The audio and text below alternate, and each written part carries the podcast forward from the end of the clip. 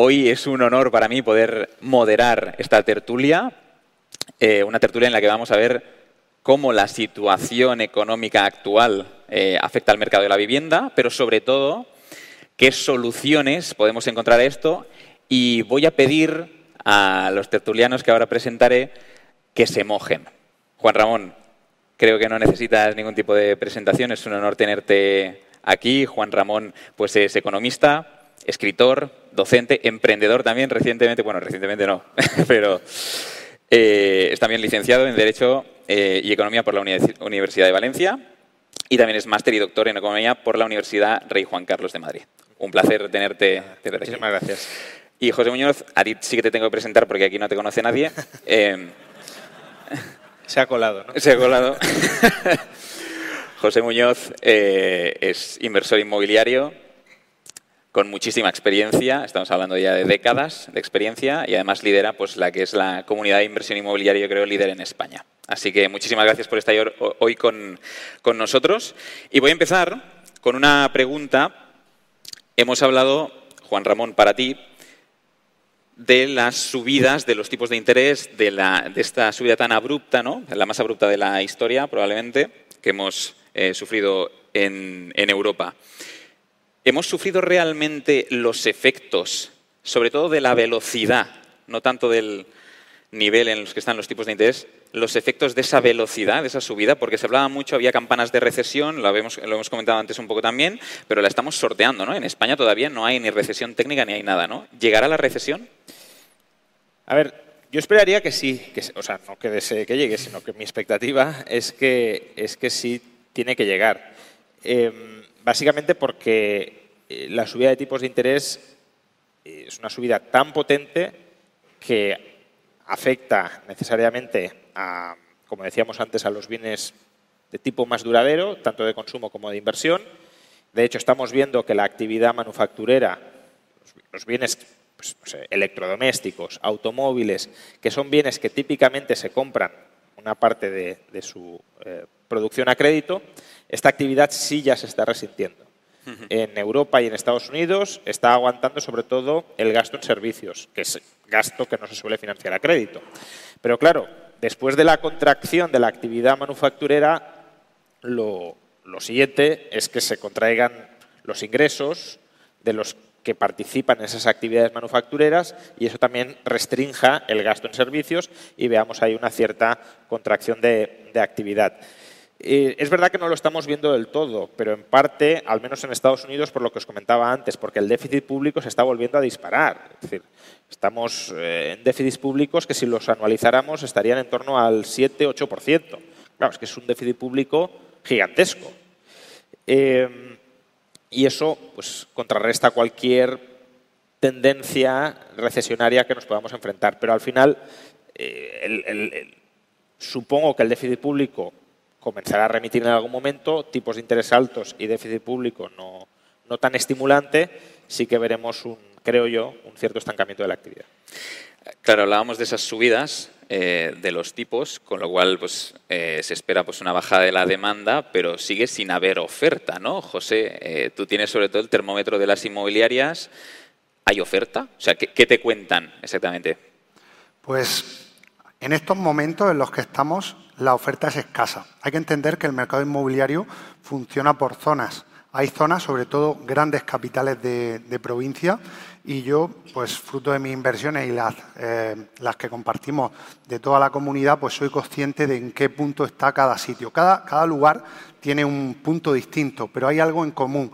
Capitales de provincia, Madrid, Barcelona, Valencia, es, eh, es, notorio, es público que ahora mismo la oferta se ha reducido mucho, muchísimo y pues hace muy poco, en julio de este año, estuve, por ejemplo, en una inmobiliaria en, Valencia y me decía el chico que ahí estaba que de, normal, independientemente de los pisos que ellos vendiesen al mes, tenían como unas 300 y pico viviendas a la venta. En estos momentos tenían 80.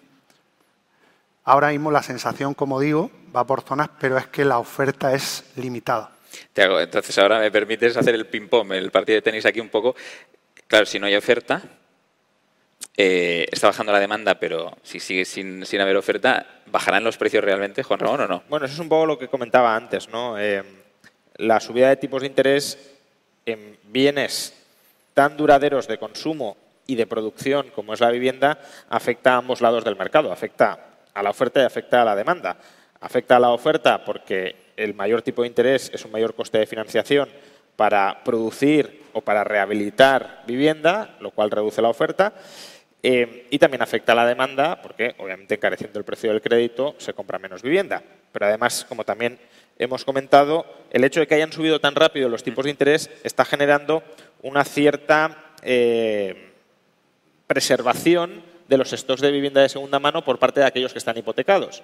Es decir, en lugar de sacarlos a la venta para amortizar su hipoteca y contratar una nueva hipoteca a los altos tipos de interés actuales, esa operación se cancela o se congela y, por tanto, stock potencial de vivienda de segunda mano que en circunstancias normales saldría como parte de la dinámica de mercado, ahora mismo está retenida porque, eh, como lleva adjunta una hipoteca en condiciones muy ventajosas, nadie quiere renunciar a esa hipoteca en condiciones ventajosas para meterse en ese océano de tiburones de altos tipos de interés que es ahora mismo el mercado hipotecario. Totalmente. Si, suponiendo que los precios empezasen a bajar o pudieran bajar, ¿no? Eh, ¿Dónde, es decir, en qué zonas consideráis que podrían bajar más o menos y en base a qué? Yo para mí los, precios bajarán hasta que se produzca ese equilibrio entre oferta y demanda. Es obvio que en capitales de en las grandes capitales hay, hay siempre más, más demanda. En, zonas, en otras zonas, pues menos pobladas, con menos trabajo, hay, hay menos demanda. Y ahí tienes que ver la circunstancia de la oferta. ¿Cuántos, ¿Cuántos se pueden ajustar? Pues para mí hay tres factores. El primero, el que apuntaba eh, Juan Ramón, es claro.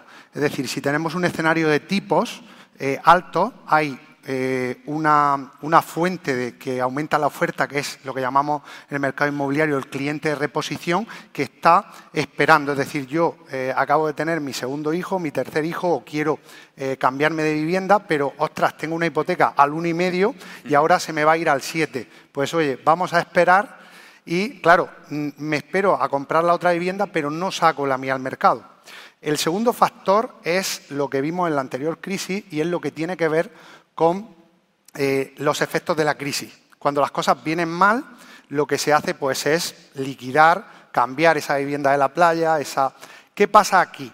Que claro, cuando eh, uno ha comprado una vivienda en la playa o su vivienda y no puede pagar la, hipoteca o tiene problemas de pago, lo primero que hace eh, pues es intentar, y eso lo vimos en, la anterior crisis, porque a los bancos también les interesa, en vez de afrontar el problema, es, oye, voy a intentar aplazarlo. Se cometen, y se cometieron en, aquel momento, espero que ahora no, eh, pues muchas, lo que yo llamo, en términos que no son económicos, sino más del negocio, patadas para adelante. Clientes que estaban desde el punto de financiera, financieramente que no iban a tener capacidad y en lugar de afrontar pues una acción en pago, lo que fuese, lo que se hizo es, oye, te doy una carencia y hacia adelante. Entonces, ¿qué pasa? Que esa manera de actuar muy de aquí hace que esa segunda vía, que sacaría viviendas, eh, como ya vimos, pues no sabemos cómo, será en este momento y luego, como todavía no ha llegado esa recesión, pues todavía no se están produciendo esas, esa, eh, digamos, esa entrada al mercado de la oferta. Y para la tercera vía para mí que puede marcar la diferencia es qué van a hacer eh, los grandes tenedores de vivienda, es decir, fondos sobre todo, porque ya esas viviendas no están en, manos de bancos, y eh, la Sareb. ¿Qué va a pasar con toda esa oferta? Está claro que los fondos tienen pues, un sistema de gestión profesionalizado, organizado, atienden a, mucho criterio y eh, han ido sacando ese estocaje que cogieron pues, en todos estos años, a partir del 10, 11, 12, y han ido sacándolo paulatinamente, saneando.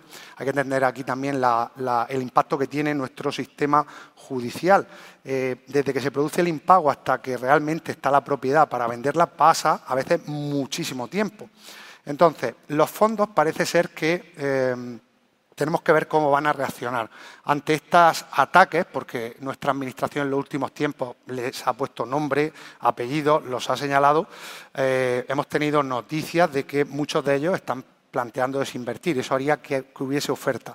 Y luego está ese eh, famoso gran actor o actor que no termina de aparecer, que es Lazaret. ¿Qué va a hacer Lazaret con todas esas viviendas que tiene muchas cuándo lo va a hacer. Porque si se saliesen todas esas viviendas allá donde las tienen, porque ojo, no las tienen en todos lados, que nadie espere que pues en Paseo de la Castellana, en Madrid salgan, porque las viviendas están donde están.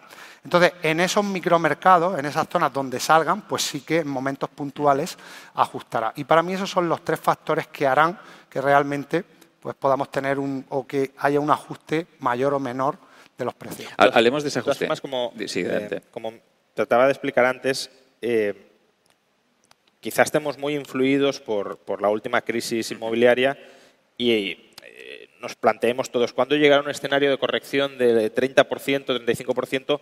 Eso es una rareza histórica absoluta. Entonces, tampoco nos, planteemos que, eso tiene que volver en algún momento. No. ¿Puede haber ajustes de precios? Sí, pero históricamente lo habitual en mercados que no experimentan un desequilibrio brutal entre oferta y demanda, y creo que ahora mismo el mercado español claramente no tiene un desequilibrio en favor de la oferta frente a la demanda, eh, lo habitual en crisis es pues, eh, o que no caigan los precios en términos nominales y caigan algo en términos reales, o que si caen en términos nominales caigan unos pocos puntos, pero no las barbaridades que vimos en la anterior crisis.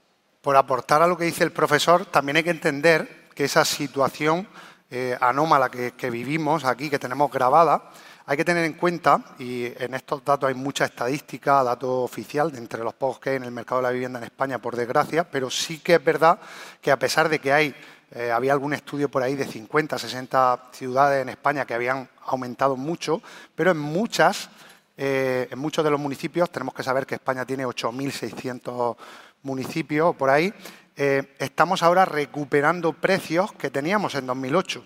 Ojo porque no solo mm. eh, eso fue anómalo, sino que los precios que tenemos ahora, teniendo en cuenta todo, todos estos años, inflación y demás, volvemos a tener en algunos sitios precios de hace... Y recuperación nominal, claro, pero real con toda la inflación ni siquiera. ¿no? Entonces, claro, es que ese desequilibrio fue tan grande que no esperemos que se vuelva a repetir y no estemos como esperando a invertir pensando en, bueno, yo cuando caiga un 30% compro. ¿no? Ahí compro.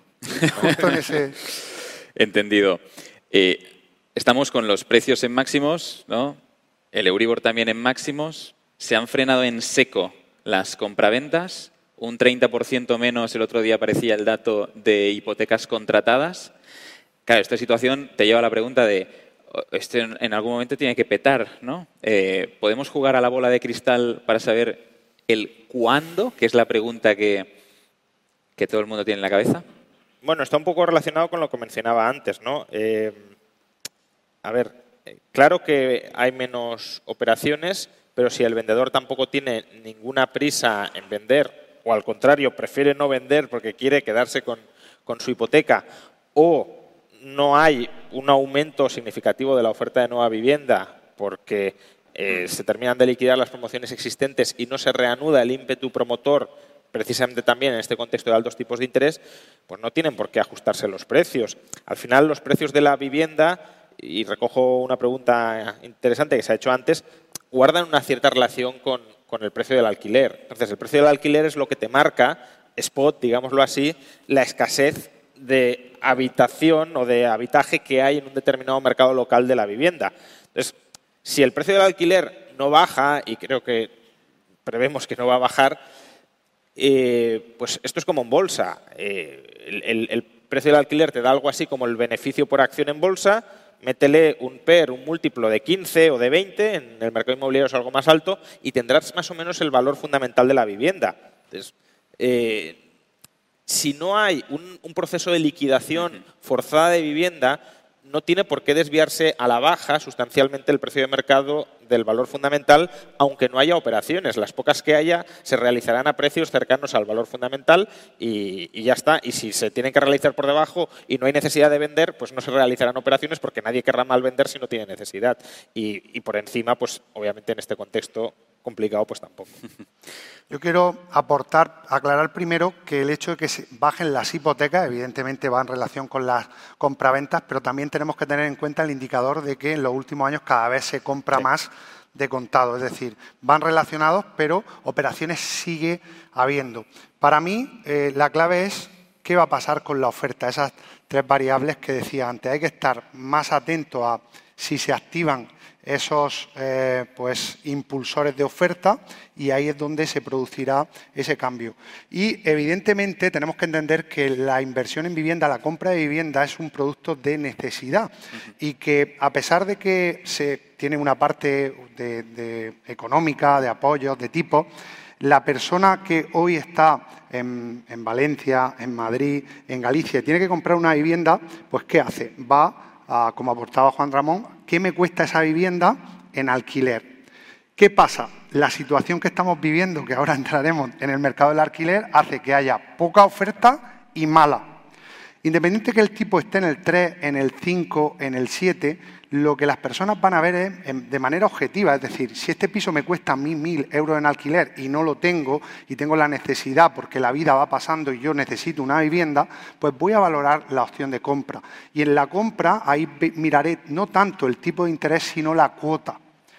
Entonces, en función de los precios, porque no son los mismos en los puntos de España, habrá zonas, eh, pues por ejemplo, eh, la zona, muchas zonas de Andalucía, muchas ciudades pues, que están por debajo de 50.000 habitantes, donde el precio medio está en los 100, 100 y algunos mil euros, donde las cuotas, a pesar de que el tipo sea alto, pues son asumibles por las familias, porque estás en los 600 euros de hipoteca, en los 400, 500, 800, y va a haber personas que, aunque financieramente digas, es que no tiene sentido que compre, pues van a comprar porque necesitan esa, esa vivienda, ¿no? Entonces, eh, tenemos que estar atentos, en resumen, a cuándo se va a producir la entrada de oferta y qué está pasando en mi micromercado en ese momento. ¿Qué está pasando? En, o sea, ¿se están produciendo compraventas o no?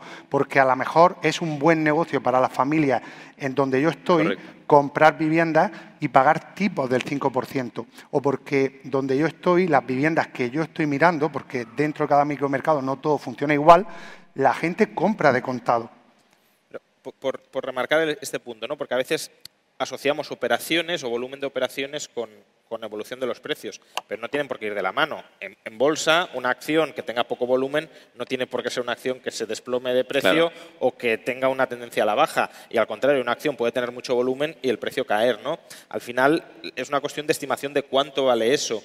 Y mientras eh, vivir en España sea caro porque haya un desequilibrio entre oferta y demanda, pues será caro vía compraventa o vía, o vía alquiler. Si, no se construye y no se puede acceder al crédito, pues habrá menos operaciones, pero eso no significa que las operaciones que haya se tengan que realizar a, precios de, derribo. Correcto. hablemos de eso, hablemos de, los riesgos ahora mismo a la hora de invertir. ¿no? Eh, ¿Qué riesgos veis en el contexto actual si yo estoy pues, enfrentándome a una inversión inmobiliaria? ¿Empiezo yo? Sí. Yo aquí hay que diferenciar. Si yo estoy comprando una vivienda para mí o estoy comprando una vivienda con, la, eh, con la, visión de, invertir. Son dos cosas distintas. También hay que tener en cuenta que nunca se puede comprar en el momento más bajo, que es altamente improbable, por lo que hay que poner el foco en, en otras cuestiones. Evidentemente, si en estos momentos tú compras con el, pues, eh, directamente viviendas finalistas que llamamos, es decir, las que están en portales, que están pues, eh, directamente para entrar, es posible que esos precios se ajusten.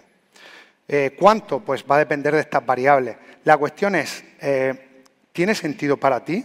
Yo creo que esa es la, la clave. Si yo estoy buscando una vivienda, he visto la vivienda que quiero para mí, que no es cualquier vivienda, sino que es la que me gusta, oye, si el año que viene vale un 10% menos, ¿es buena operación hacerla ahora mismo? Porque es posible que en cinco años pues valga un 10% más de lo que me ha costado. ¿Realmente tiene sentido? Si eh, lo vemos desde el punto de vista del inversor, ahí cambia la cosa, porque ahí la cuestión, ahí ya vamos más a la parte de números. Si inviertes como invertimos nosotros, que no compramos viviendas que realmente están en el mercado, sino que compramos las viviendas que no están, esas viviendas que tienen anomalías, problemas, pues que hay que reformar, que están ocupadas, que, en fin. Pues si compras con ese enfoque, realmente, evidentemente, estamos en, tiempos donde hay incertidumbre, pero también tenemos que recordar que esos son los tiempos donde más margen hay. Tú ahora en este momento es más fácil que te acepte un fondo una, una oferta porque han bajado las compraventas. Si tú compras teniendo en cuenta esa anomalía, pues con descuentos por encima del precio que estamos viendo ahora mismo de un 30, de un 40%, que son pues, los costes operativos. Recordemos que cuando uno compra una vivienda se pagan impuestos, que eh, tu reforma aporta valor en la vivienda, inviertes dinero y luego pues tienes un margen, evidentemente, como, como toda actividad. Claro, si tú compras con ese, con, ese enfoque, si tú eres capaz de poner el foco ahí, pues hay evidentemente riesgo, como en toda inversión, pero digamos que pues es, es siempre eh, buen momento. Sí, hombre, riesgos obviamente siempre, siempre hay en todo, ¿no? Pero eh, yo creo que aquí el riesgo, sobre todo de, de compraventa con mentalidad inversora, es un riesgo más quizá de, operativa. Si son compras muy apalancadas en este contexto de tipos de interés altos, pues desde luego se está asumiendo un riesgo eh, importante si no se consigue rentabilizar rápidamente esa, esa operación. Hay una posible exposición a tener que malvender ese activo eh, por, por, por carga excesiva de deuda. Y si uno compra eh, apalancadamente o no, pero si uno compra para alquilar, pues claramente el riesgo más importante que hay hoy sería regulatorio. No, sabes qué, te puede pasar con esa vivienda ya no el año que viene, sino en los próximos 5 o 10 años, eh, porque no hay estabilidad regulatoria y además los cambios regulatorios parece que son progresivamente a peor. Congelar alquileres, eh, restringir el, tiempo durante el ampliar forzosamente, vamos, restringir el tiempo durante el cual tú puedes disponer o durante el cual el, inquilino tiene que disponer de la vivienda, etcétera. Es decir, reducir la autonomía del propietario a la hora de formalizar contratos y, por tanto, eh, te controlan precios, te controlan condiciones, pues, se puede convertir en un activo en ciertas condiciones tóxico. Ahora os preguntaré sobre regulación. si os vierais en la tesitura, ahora ¿Compraríais, esperaríais o venderíais? A ver, depende la situación, ¿no? Pero por, complementar algo que ha dicho antes José eh, sobre el mejor momento, el mejor momento para invertir en inmobiliario, eh, a ver, siempre puede haber oportunidades, ¿no? Pero digo, el, momento de manual, el decir, oye, me meto aquí, suele ser después de una recesión, cuando los bancos centrales están bajando o están empezando a bajar tipos de interés para estimular la economía, porque ahí se mezclan dos ventajas, ¿no? Probablemente los precios se hayan ajustado a la baja y además el coste de financiación es el mejor posible. Eh, claro, suele ser un momento en el que hay mucho paro, en el que puede haber habido descapitalizaciones personales, eh, pérdidas de, activos, liquidaciones de activos, eh, concursos, etcétera, y por tanto muy poca gente en ese contexto tiene la liquidez o la capacidad de endeudarse para hacer operaciones importantes. Pero si uno la tiene, ese suele ser el mejor momento coyuntural para hacerlas. Si hablamos para mí de vender, eh, este es el mejor momento para vender y es mejor que el mes que viene o de aquí a tres meses. Eso está claro porque esta incertidumbre pues a pesar de que el mercado aguanta, pues mm, yo lo llevo diciendo ya un año y yo las cosas que tenía que vender, hace ya un tiempo que hice algún vídeo, dije, es el momento de vender porque sí que vemos un punto de inflexión.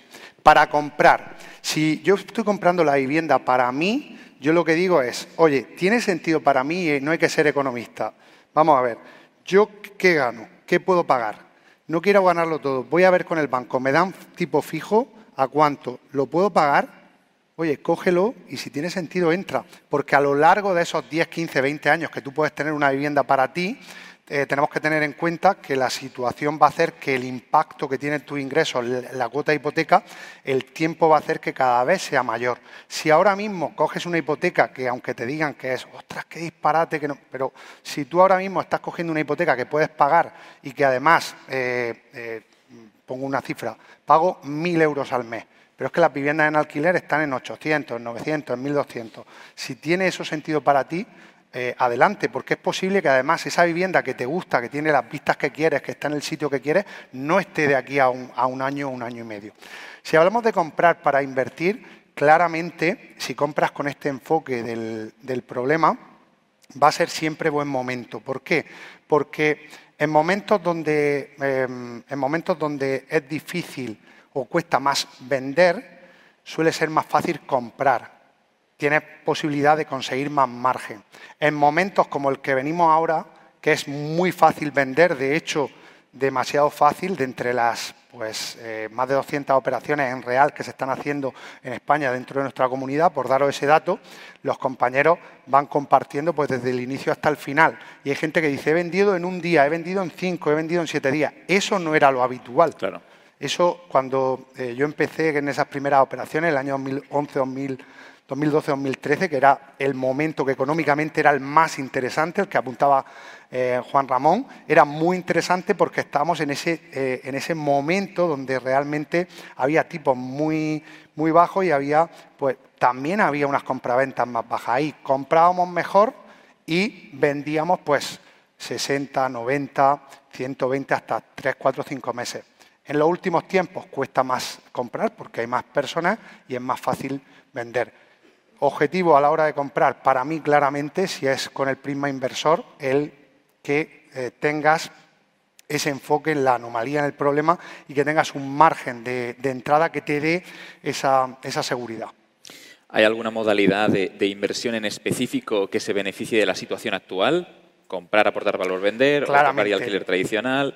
Claramente porque con el... Ahora hablaremos seguramente del mercado del alquiler con, lo que ha pasado, con lo que está pasando con el mercado del alquiler, con esa incertidumbre, ya sabemos que el, dinero, pues eh, me gusta esa frase de que el dinero no ataca, eh, sino que se defiende. Es decir, tú pones unas condiciones y, pues, ¿qué pasa? Que de momento pues hay una retracción. Está claro que en momentos como este, yo lo estoy viviendo especialmente, es más fácil comprar. Yo estoy comprando y es más fácil Ah, sobre todo a fondo en este momento, por ejemplo, ante los continuos ataques, ellos están en un plan de, desinversión, también tienen menos compraventas por lo que, porque lo que ellos llaman el retail, es decir, esa parte de su negocio donde le venden al cliente minorista que quiere comprar una vivienda para vivir, está bajando consecuentemente. Entonces, cuando eh, enfocas de esta manera, ahora mismo es un gran momento para comprar, el dinero se gana en la compra, así que para mí es un buen momento. Ojo, y esto no es un consejo de inversión porque también hay más incertidumbre, hay más, hay más riesgos, tienes que tener más conocimiento, estar más preparado. Hablabas de alquileres, hablábamos antes de regulación, Juan Ramón. Eh, nueva ley de la vivienda, ¿ha funcionado? ¿Ha conseguido, ha cumplido su función? Bueno, a ver, eh, es verdad que la ley de la vivienda no se aplica plenamente en toda España, por suerte.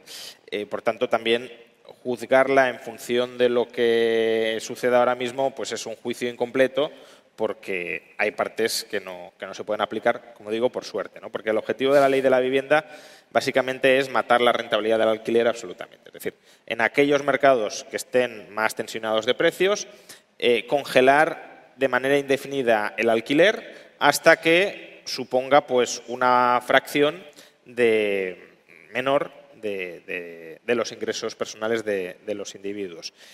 Y, para eso, pues lo que se hace es no permitir que aumente el precio o incluso forzando a que se reduzca vinculando vinculándolo con ciertos índices. Claro, si la solución a un desequilibrio entre oferta y demanda que se manifiesta con subidas de precios para estimular la oferta y para desincentivar la demanda menos relevante, eh, o sea, imaginad que una persona vive en una zona tensionada en un piso de 100 metros cuadrados o 150 metros cuadrados, ella, eh, solo una persona.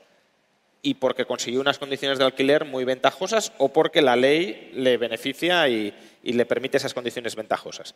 Claro, lo lógico sería que esa persona dijera, oye, yo no necesito un piso tan grande, si suben mucho los precios me busco algo más pequeño. Pero claro, si tú no permites que suban los precios, estás asignando viviendas a gente que realmente no la necesita en esas condiciones. Por tanto, desincentivas el aumento de la oferta y incentivas una retención ineficiente de la demanda. Por tanto, consolidas la escasez. Eh, yo creo que la ley de la vivienda no busca solucionar el problema de la vivienda, lo que busca es tener a una parte de la población, que son aquellas personas que viven en una zona tensionada de alquiler, eh, contenta, porque me has impuesto unas condiciones ventajosas, por tanto yo te voy a votar, pero a costa, claro, de subdesarrollar el mercado inmobiliario y de que los que no están viviendo de alquiler no puedan ni comprar ni alquilar, que esos son los, los perjudicados últimos de este tipo de regulación. Entonces, eh, no ha funcionado en parte porque no se ha aplicado, pero en parte porque lo que entendemos por funcionar no es el objetivo de la ley. El objetivo de la ley es tener votantes cautivos entre aquellos que se benefician por la ley, no favorecer la accesibilidad de la vivienda. En tu caso, José, que lo tienes más. Yo te puedo decir que la ley de la vivienda ha tenido un efecto claro desde ya y que todo el mundo entiende y está sufriendo y, se puede ver y es que los precios del alquiler están subiendo. ¿Por qué? Porque tú creas una ley donde estableces una serie de cuestiones eh, que no defines. Zonas tensionadas, índices por crear. Claro, ¿qué hace la, gente? ¿Que no vas a poder subir el precio? Pues lo que sale al mercado sale eh, carísimo ante esa imposibilidad. Mm, Juan Ramón decía, oye, habría que incentivar a la oferta. Creas una ley en la que claramente, esta es mi opinión como gran tenedor, atacas a la, oferta. Los que tienen que poner viviendas en el mercado, tú directamente los atacas. Hay un informe muy interesante del Banco de España del año 2019, se publicó en 2020, donde analiza eh, los escenarios regulatorios en otros países de, Europa y la conclusión, yo la compartí en un, vídeo de YouTube porque me parece mm, pues que tiene todo el sentido del mundo, yo lo entiendo así, es clara y es que ante estas posiciones lo que pasa es que eh, queda en el mercado del alquiler pues las viviendas de peor calidad, se genera pues un, mercado negro eh, en consecuencia y, a la larga pues generas esta, esta precariedad. Pero claro, por el camino yo creo que la clave es, lo que ha dicho el profesor, es que has conseguido tu objetivo y es claramente decirle a, una parte de la población que les, les ha subido el ánimo, aunque realmente están viendo que esto no funciona. Claro, la cuestión es cuando los resultados no lleguen, ¿qué van a hacer? Porque claro, tenemos que entender, en ese informe del Banco de España se explica el ranking de vivienda pública que han promovido los estados de la Unión Europea y, a mí me llama la atención que durante pues, todos estos años, con gobiernos de distintos colores, la política de vivienda en este país ha sido una política eh, llevada a, pues, a pues ir teniendo a la gente contenta. Te doy una ayuda para que tú compres una vivienda que luego tú puedes descalificar y vender y que el dinero lo ganas tú y que a la misma vez hace que tengamos un parque de vivienda pública inexistente, 2,4, 2,9% frente al 24-30% Países Bajos o, la cabeza de Europa. Entonces, claro, ellos no hacen lo que toca, eh, hay que mover muchas fichas y la situación es, pues es esta que tiene estos resultados que ya estamos viendo. Hablabas de algo súper interesante que son, bueno, pues a nivel internacional otros modelos. ¿Hay algún modelo, Juan Ramón, internacional respecto al mercado inmobiliario que pueda ser referencia?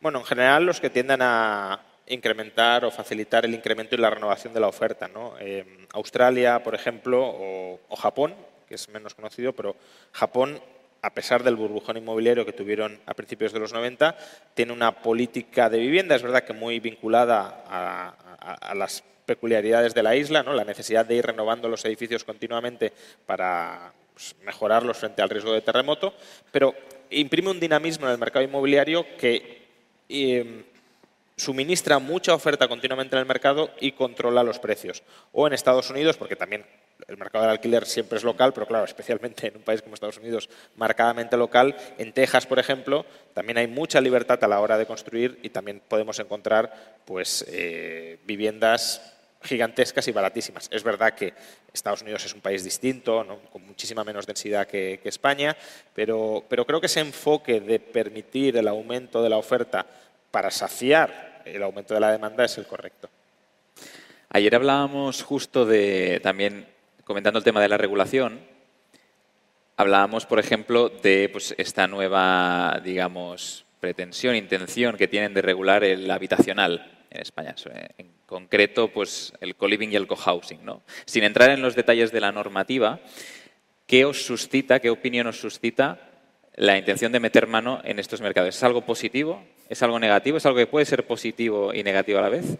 Bueno, yo creo que es una especie de espiral intervencionista que, va en aumento. ¿no? Es decir, eh, controlamos las condiciones de acceso a la compraventa restringiendo las posibilidades de, aumento de la oferta, de reconversión de usos y, por tanto, dificultamos que la gente pueda convertirse en propietaria de vivienda, porque encarecemos los precios de compraventa, etcétera. Bueno, además tenemos un mercado laboral donde los jóvenes están en gran medida excluidos, no pueden amasar o ahorrar una entrada inicial para la hipoteca. Bueno, una serie de problemas que hace que regulatoriamente expulsemos a, la gente o a parte de la población de comprar una vivienda. Bueno, pues si no puedo comprar una vivienda, me voy al mercado del alquiler.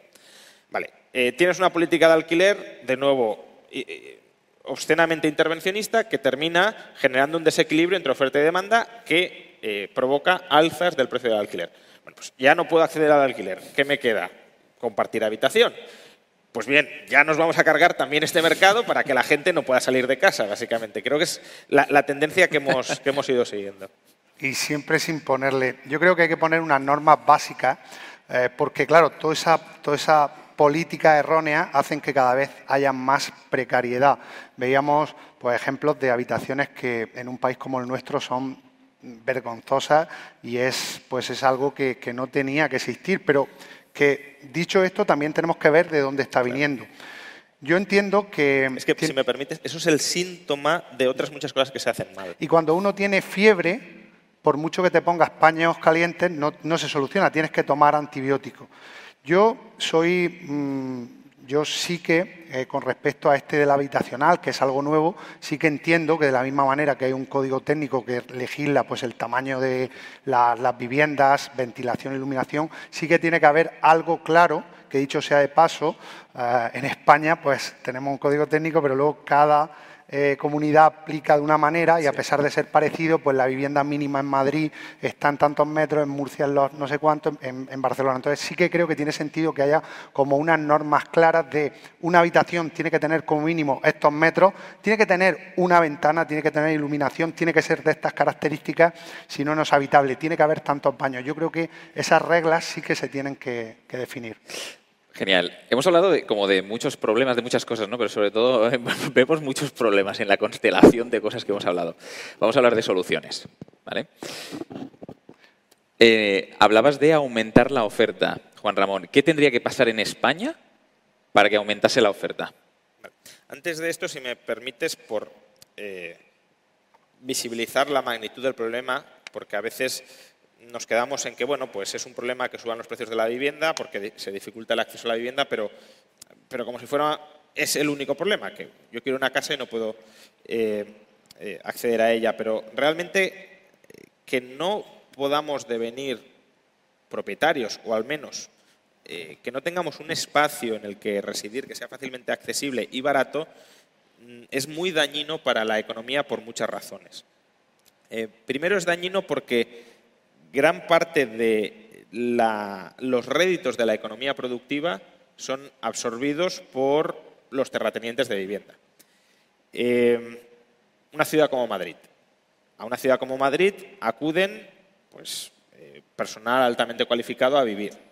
Claro, si no hay espacio para que esas personas altamente cualificadas vivan, ¿qué sucede? Que los precios de la vivienda aumentan.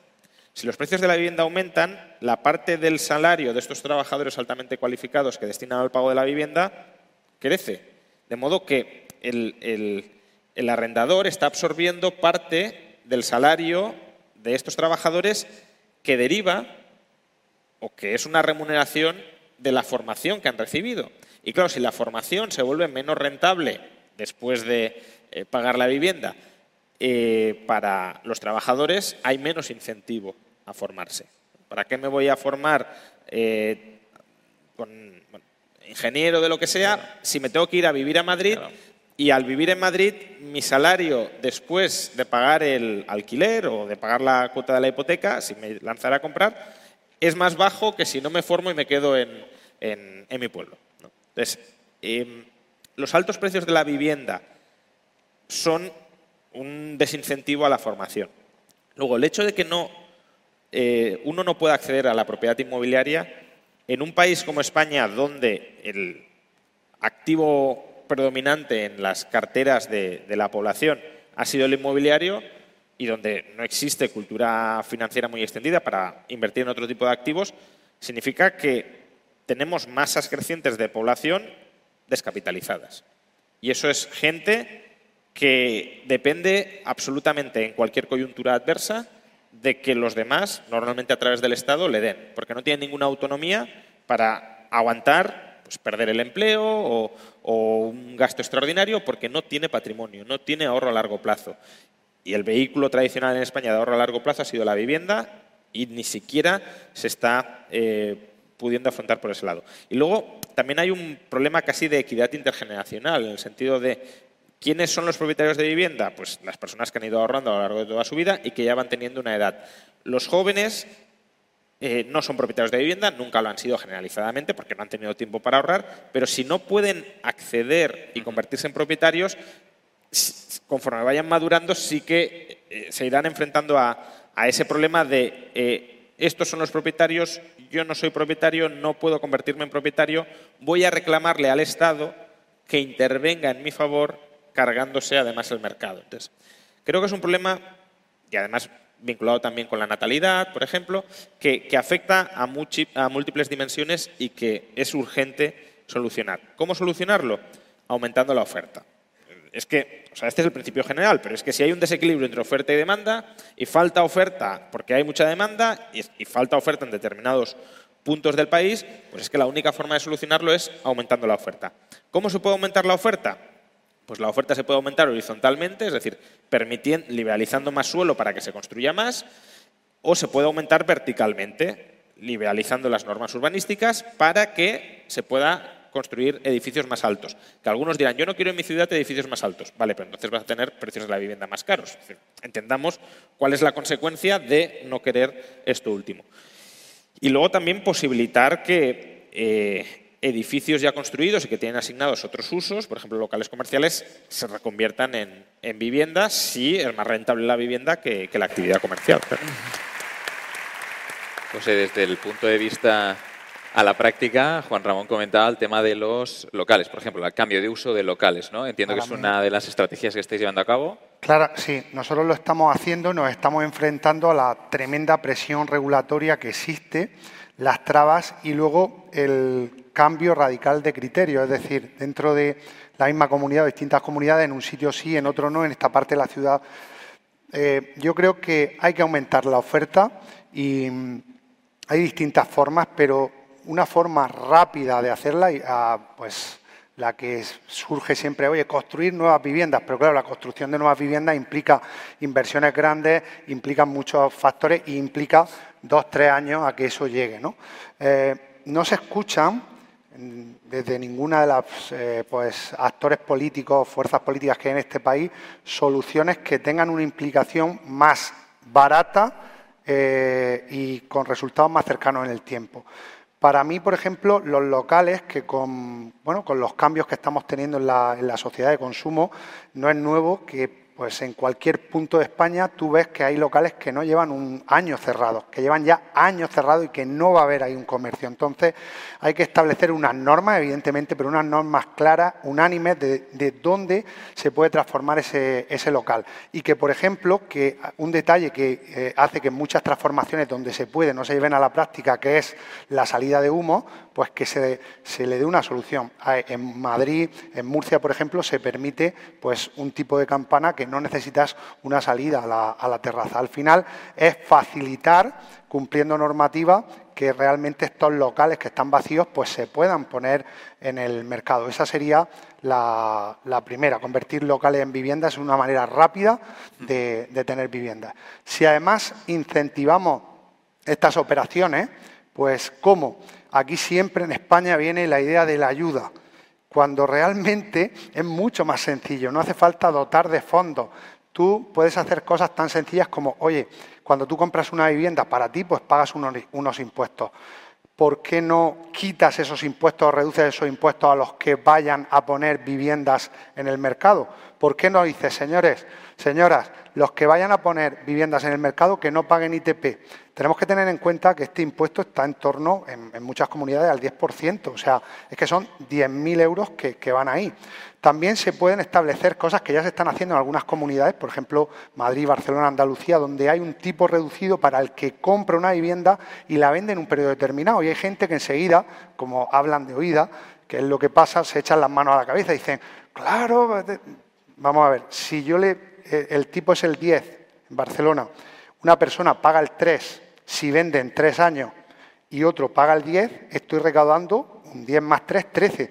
Claro, si esa persona no vende en tres años, le voy a cobrar el 10 con intereses. Por tanto, aquí ganan, ganan todos. Yo creo que ese tipo de medidas fiscales eh, pues, aplicadas a que movilizar a, pues, a la cantidad, lo, hemos visto en los últimos años, que gran parte de las compraventas las, las generan personas como las que están aquí, personas de las que forman parte de nuestra comunidad, personas que son eh, pequeños inversores, ahorradores que han visto en la vivienda pues una vía de complementar su salario, de crear un patrimonio, de generar seguridad, tranquilidad para ahora y para, para el futuro.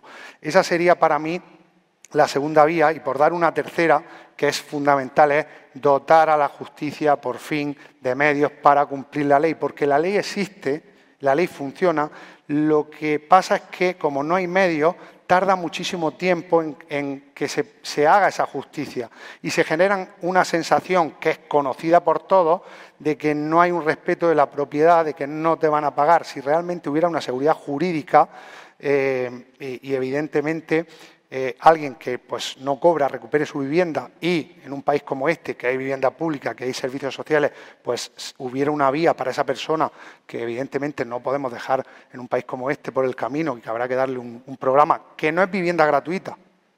Aquí se ha entendido un alquiler social como algo para toda la vida.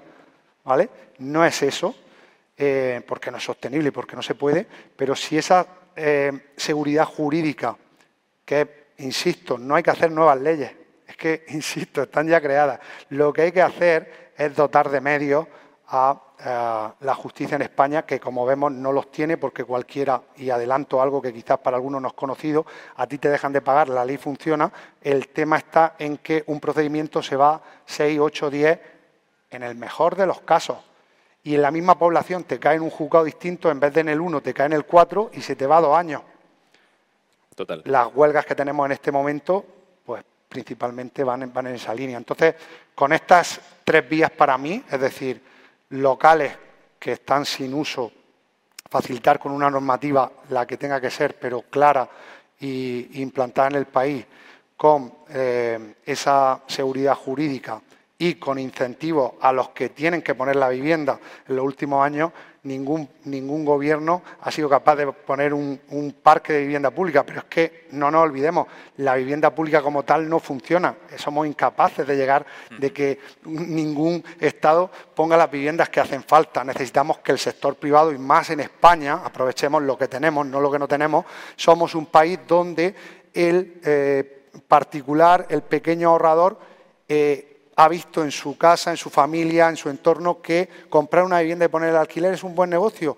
Aprovechemos eso, démosle la seguridad que necesitan para que esas personas sigan, como se ha hecho hasta ahora, y, ampliándolo, porque hacen falta muchas más viviendas, poniendo viviendas en el mercado. Buenísimo.